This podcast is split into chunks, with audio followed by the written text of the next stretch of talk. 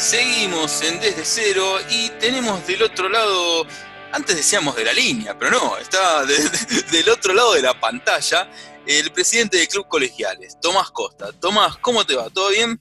Hola, ¿qué tal Santiago? ¿Cómo están? ¿Cómo están ustedes? Muy bien, yo por suerte, tranquilo, todo bien. Bueno, bueno, me, alegro mucho. Eh, en este momento eh, estar tranquilo es algo saludable, eh, desgraciadamente, pero bueno, aquí estamos.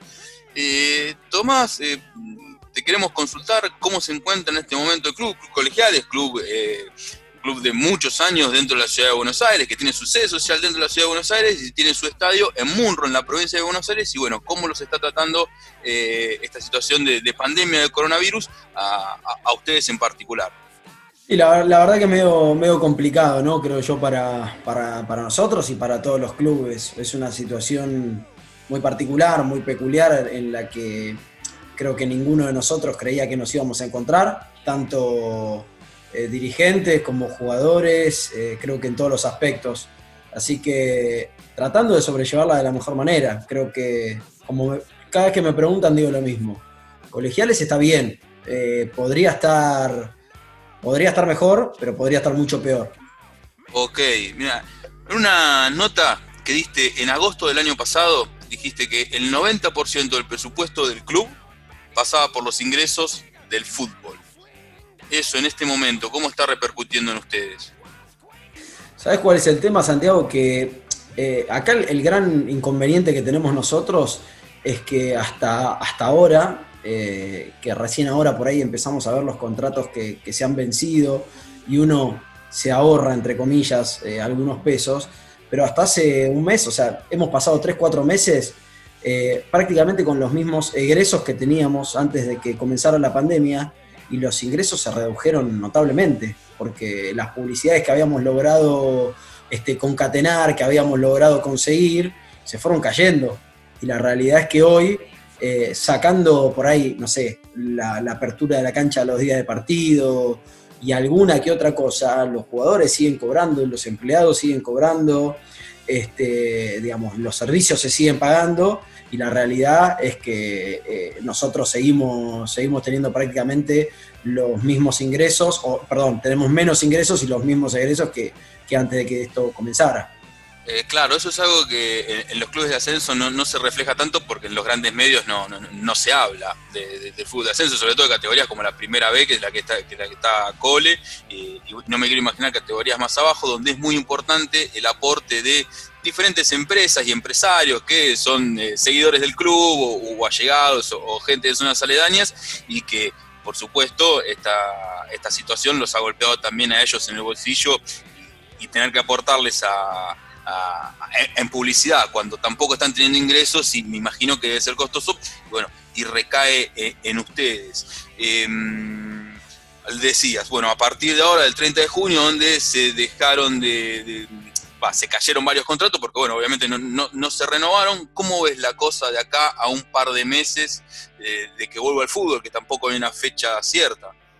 Yo creo que mientras esto más se estire en el tiempo, más este, complicaciones vamos a ir teniendo los distintos clubes. Obviamente que es de celebrar las medidas que se vienen tomando desde, desde el gobierno y sobre todo recalcar que AFA nunca nos ha dejado a un lado, que eso es muy importante porque, como bien vos decías, en ese momento era un 90%, hoy por ahí hasta antes de la pandemia era un poquito menos, eh, el presupuesto que ingresaba de AFA, pero es fundamental, es fundamental para nosotros y creo que es imposible pensar en la estabilidad de un club sin ese ingreso que, nos da AFA. Así que, digamos, tenemos, creo hoy, el dinero de AFA asegurado hasta septiembre, que es lo que han dicho los dueños de los derechos televisivos que iban a abonar. Pero bueno, obviamente, por más de que se siga abonando y demás, eh, llega un momento en que la vida social del club si no arranca, el club tiene complicaciones lógicas de estar cerrada durante cinco o seis meses sin tener ingresos.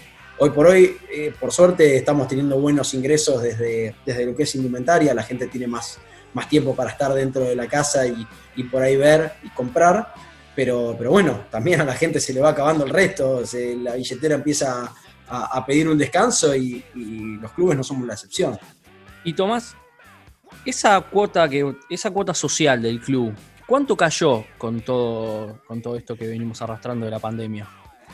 Hoy estamos cobrando más o menos a un, entre un 30 y un 35% de la masa societaria que está, que está abonando. Es, digamos, es muchísimo porque hay un 30% que, que sin nada, o sea, digamos, sin que vos le des nada, te está pagando, pero a la vez, si lo ves del otro lado, hay un 70%, o sea, eh, que, ha dejado de pagar. Entonces, obviamente que eso nos complica, si bien estamos agradecidos a quienes nos están dando una mano desde desde lo que es la cuota social y desde lo que es eh, las donaciones que hemos recibido, eh, pero bueno, obviamente que son complicaciones que vamos afrontando en el día a día. ¿Cómo andas, Tomás? Buenas tardes, eh, Willy, acá te habla. vos hablabas recién de una vuelta al fútbol recién en septiembre, de que la AFA por ahí estaba colaborando. Se habla también de que el protocolo que presentó AFA al Ministerio de Salud, lo vieron los infectólogos, muchos lo dijeron que está muy bien, pero el tema es llevarlo a cabo en los clubes. En los clubes de primera, por ahí quizá tienen una. zafan un poco más con el tema de dinero. En los clubes de, ascenso, como colegiales, ¿cómo, ¿cómo, lo ves? ¿Se puede llevar a cabo? Van, le dijeron que van a recibir una ayuda de las cosas que tienen que implementar, que por ahí los clubes, eh, como, como el tuyo, como el que estás presidiendo, no, no llegan a cubrirla. ¿Cómo, cómo es ese tema? Sí, eh, ¿qué haces, Willy? Yo aclaro una cosa para, no generar malentendido. Yo dije que la plata de la televisación iba a estar hasta septiembre. Yo no sé si el fútbol vuelve en septiembre y viendo cómo viene el panorama no, estoy seguro. Eh, pero sí, obviamente que, a ver, yo digo, digo siempre lo mismo.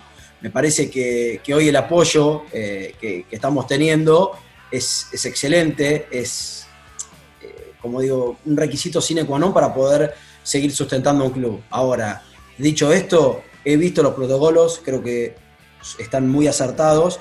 Obviamente creo que hay que ir haciéndole ciertas modificaciones según la categoría, porque eh, no es lo mismo un club de, como vos bien mencionabas, de, digamos, de, primera B nacional, ya hay diferencias. Ni hablar de primera a la D, de, primera a la C. Entonces creo que, que, cada categoría tiene que ir teniendo una implementación acorde a su categoría. pero la realidad es que si vos me decís hoy colegiales está en condiciones de afrontar 300 mil, 400 mil, 500 mil pesos en testeos mensuales para, para que retorne el fútbol, te digo que no. Creo que ningún club de la B Metro puede hacer frente a, a, los testeos y a las implementaciones que son necesarias para que hoy vuelva al fútbol. Creo que eso es un poco eso lo que la gente tiene que entender. No es simplemente eh, que vuelva la gente, que vuelvan los jugadores, se entrenen y está todo bien. Porque aparte, lo peor, digamos, en, esta pandemia no es lo que pasa dentro de la cancha, sino que cómo llegan los jugadores a los entrenamientos. El transporte público, sus transportes personales. Creo que ahí está el meollo de la cuestión, que es lo que la gente no está viendo. Porque sí, el protocolo de entrenamos de a tres sin contacto y esto se puede establecer y está muy bien el tema es cómo llegan a los entrenamientos los jugadores y quién costea estos testeos. Que yo entiendo a la AFA también, ¿eh? porque no le caigo, digo, si, se lo cubre a la B Metro, se lo tiene que cubrir a la, B Nacional, a la C, a la D, al Federal, o sea, es entendible también. Hay que buscarle una vuelta, una vuelta de tuerca ahí, creo, como para que la vuelta a los entrenamientos sea realmente llevable a cabo.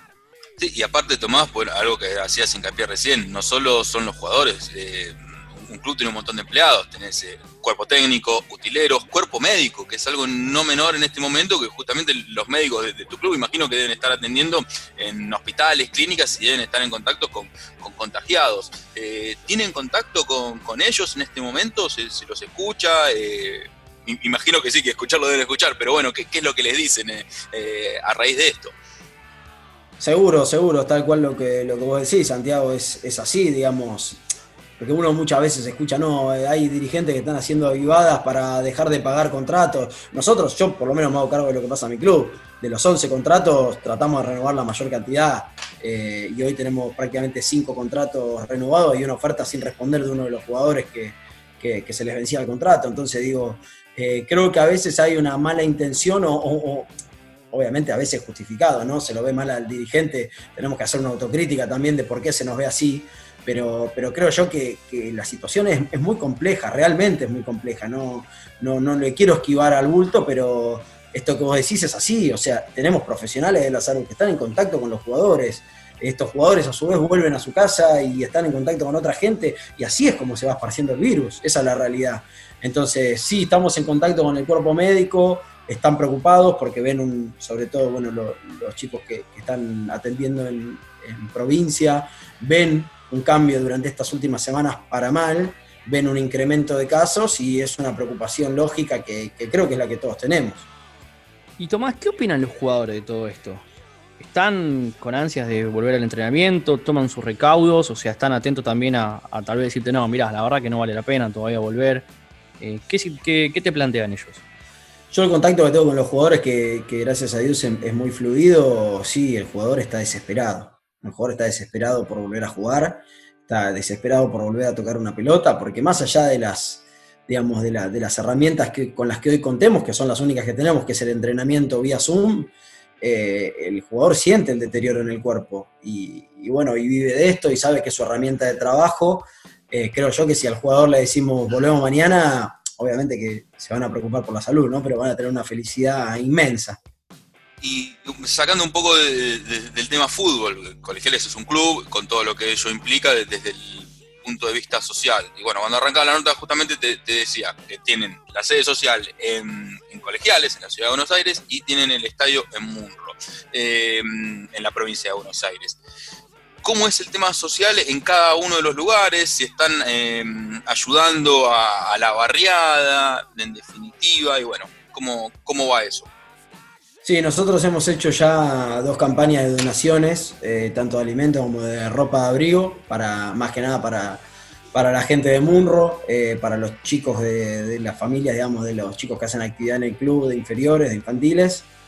Eh, la verdad que ha salido increíblemente bien. Hemos juntado muchísima, muchísima comida, muchísima ropa de abrigo, que lamentablemente ya voló. Y bueno, como tuvimos un caso de, COVID positivo en, la dirigencia, decidimos frenar por el momento, por una cuestión de, concientización también, porque estamos muchas horas ahí en el club y, bueno, la idea digamos, es ayudar, pero tampoco contagiarnos por eso y, y agravar el problema que estamos queriendo combatir. Y, hemos hablado también con la gente de la municipalidad, este, ofreciéndoles desde un primer momento las instalaciones del club, eh, por si querían hacer un centro de atención primaria, para que lo tuvieran en cuenta. Por suerte la situación todavía no se fue de las manos, entre todos los distintos centros eh, se está manejando bien la situación, eh, pero bueno, sí, hemos estado bastante activos en lo que es, digamos, la ayuda desde el, como digo siempre, vos lo, marcaste perfecto. Colegiales es un club de fútbol. Porque Colegiales tiene fútbol, futsal, este, fútbol inclusivo, baby fútbol, todo el fútbol. Pero creo que en este momento el rol social del club, que lo tiene siempre, ¿no? Porque un chico que, no está en la calle ya estás cumpliendo un rol social. Pero creo que hoy es al revés. Hoy el club tiene el rol social por sobre todas las cosas y en un segundo plano, digamos, el fútbol que se volverá a, practicar una vez que pase la pandemia. Pero, pero bueno, creo que, hoy estamos cumpliendo bien con, ese cometido del rol social y de la ayuda este, humanitaria al socio y a, las personas allegadas al club. Recordamos a quien se suma a, esta charla que estamos hablando con Tomás Costa, presidente del Club eh, Colegiales. Tomás, sos una persona muy joven. Eh, ¿Cuántos años tenés? hoy, hoy tengo 28 años. Eh, cuando asumí la presidencia del club tenía 26. Así que sí, todo el mundo nota, nota lo mismo. Eh, mirá, eh, sos bastante joven eh, y me imagino, no, lo sé, pero se me hace que debe ser el presidente más joven del fútbol argentino. Probablemente. Y ahora, y ahora hasta, hasta hace unos meses sí, era récord. Eh, ahora está el, hijo de Chiqui, está Matías Tapia en, Barracas, tiene 24 años, así que me, me, arrebató el título. Pero sí, estamos ahí con Javi Méndez Cartier, el presidente de Escurcio también, estamos todos ahí peleando cabeza a cabeza. Y, bueno, eh, Tomás, siendo tan joven y por supuesto que esto no, lo esperábamos, eh, imagino también que debes tener tus ocupaciones, ¿no? porque más allá del club tenés tu vida.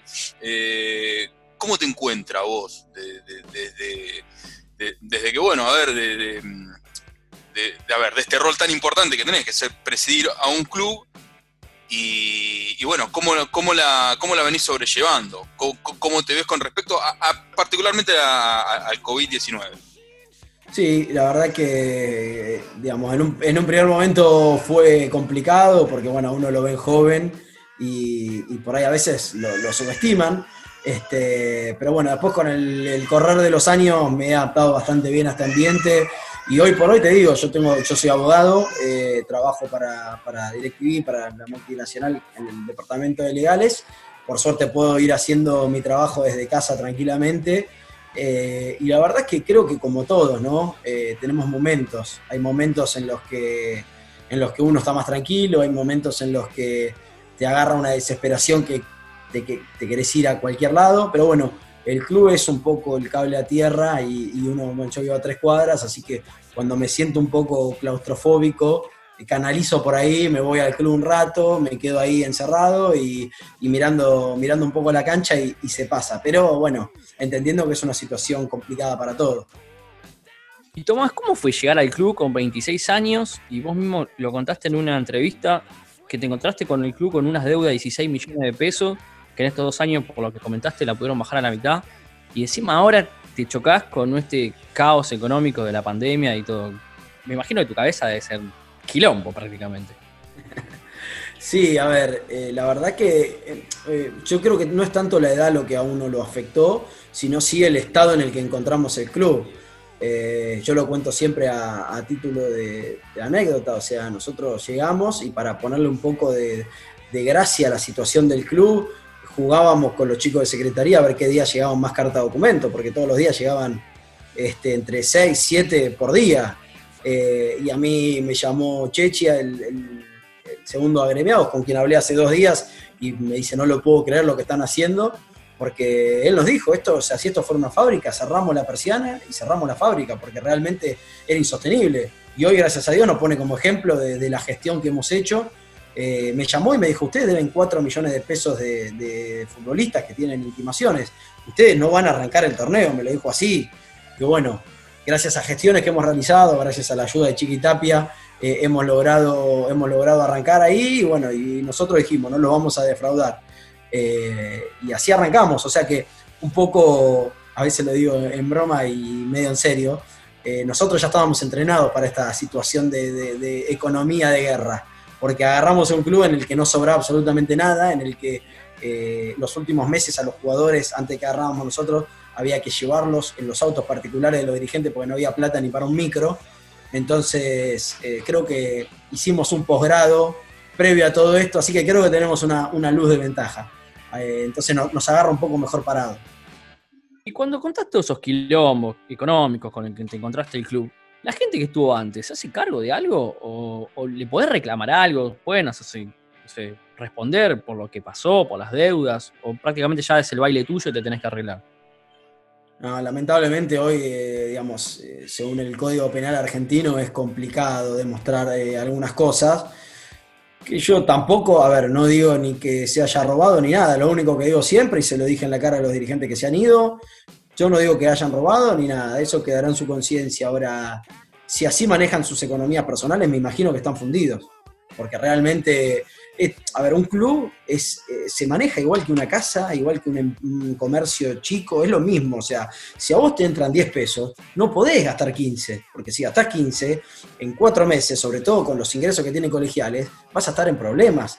Entonces, no puedo creer con la negligencia, con la impericia con la que se manejaron, más allá después si, hubo algo raro o no, pero digo, me parece que, la forma en la que se ha manejado, con yo cuento plata que alguien me dijo que por ahí podía entrar y ya la conté en el presupuesto y después no apareció y tenía, tenía tres veces más jugadores de lo que podía pagar. Y bueno, así terminamos. El presidente renunciado o lo hicieron renunciar en una asamblea porque no daba para más y el club eh, destruido, pedazos.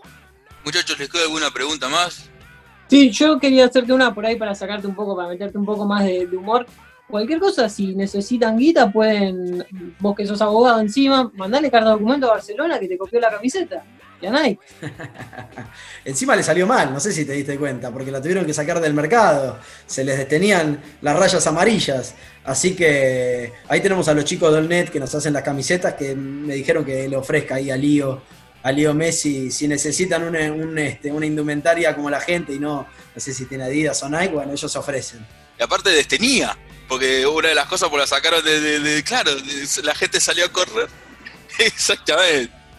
detenida. Entonces, bueno, eso, eso a nosotros no nos pasa. Creo que tenemos ahí ya este, una ventaja con respecto al Barcelona. Tomás, muchísimas gracias por este rato, por estos minutos y bueno, de, desearte lo mejor eh, a vos y al club y bueno, ojalá que Dios quiera que esto de una vez por todas pase, eh, que el club, además de lo social, que está bárbaro, está buenísimo que lo haga, que también vuelva a rodar la pelota, que, para eso también es, es, parte muy importante del club. Sí, sí, sí, sin lugar a duda, creo que es lo que todos queremos. Eh, estar seguros y volver a ver fútbol. Creo que yo, por, lo menos por, en, mi caso, no me interesa ni la Bundesliga, no me interesa la Liga, no me interesa a mí, dame un colegiales este, Fénix, dame un este, Dalmine agropecuario, yo soy de eso, yo no miro lo de afuera, así que obviamente siempre con, con la salud por delante, porque creo que es lo que se viene pregonando y está muy bien, pero sí, ojalá veamos ya la luz al final del túnel porque es cansador. Así que muchas gracias por por este tiempo, por el espacio y, bueno, un saludo también para la gente que está escuchando. Ahí pasaba Tomás Costas, presidente de Colegiales, por el aire de Desde Cero.